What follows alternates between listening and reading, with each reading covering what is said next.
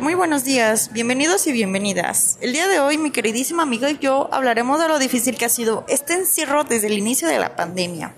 Entonces amiga, platícanos, ¿en qué aspectos te ha afectado emocionalmente este encierro?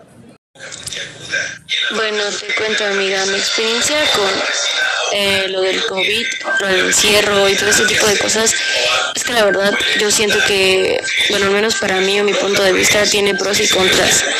Este, mis contras serían como mm, el hecho de que no puedes salir a la hora que quieras, porque realmente a mí me gusta hacer el cubrebocas, este, lo siento un poco feo este um, los pros um, como realmente que nos da un poco más de chance para ciertas cosas no por ejemplo trabajar este ya no es tan pesado estar yendo a la escuela y todo ese tipo de cosas. Y en cierta parte me gusta más pero pues para otras personas suele ser un poco más feo pero realmente sí mi, mi punto de vista y mi, y mi experiencia en mí o sea es que realmente me gusta y no me gusta. Me gusta estar en mi casa y a la vez por las oportunidades que nos a lo mejor suena mal pero esta pandemia y este y el mm, pues creo que nada más realmente no sería tan tan tan como malo. Y tu amiga cuéntame cómo cómo te has sentido tú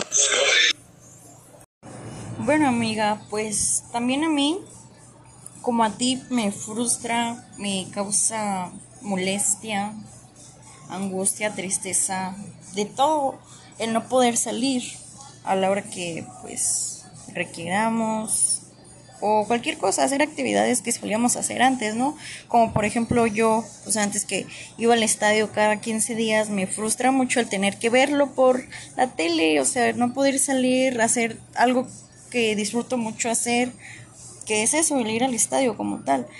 Em, entre otras actividades, ¿no? Como también me entristece mucho no poder ver a mis, a mis abuelitos, a mi familia en general, o sea, es, pues sí, o sea, me entristece ese, esa situación. Pero también estoy de acuerdo contigo en que, pues, tiene sus ventajas, ¿no? En no salir.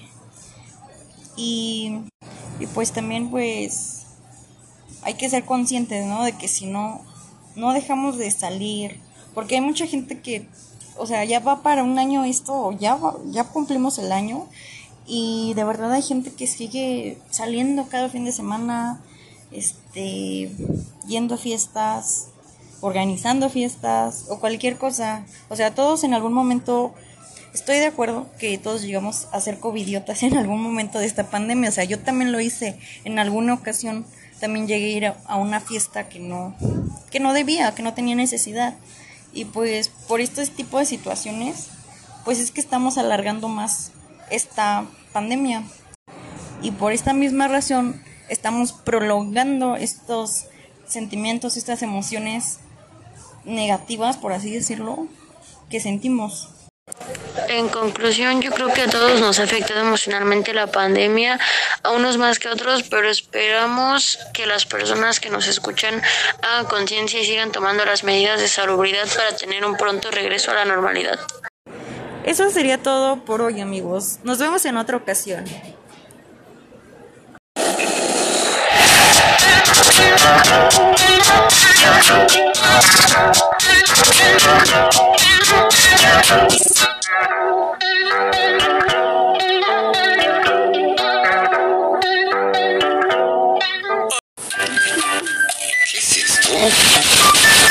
Algo increíblemente resistente y muy suave llegó a México. Nuevo papel higiénico Charmil.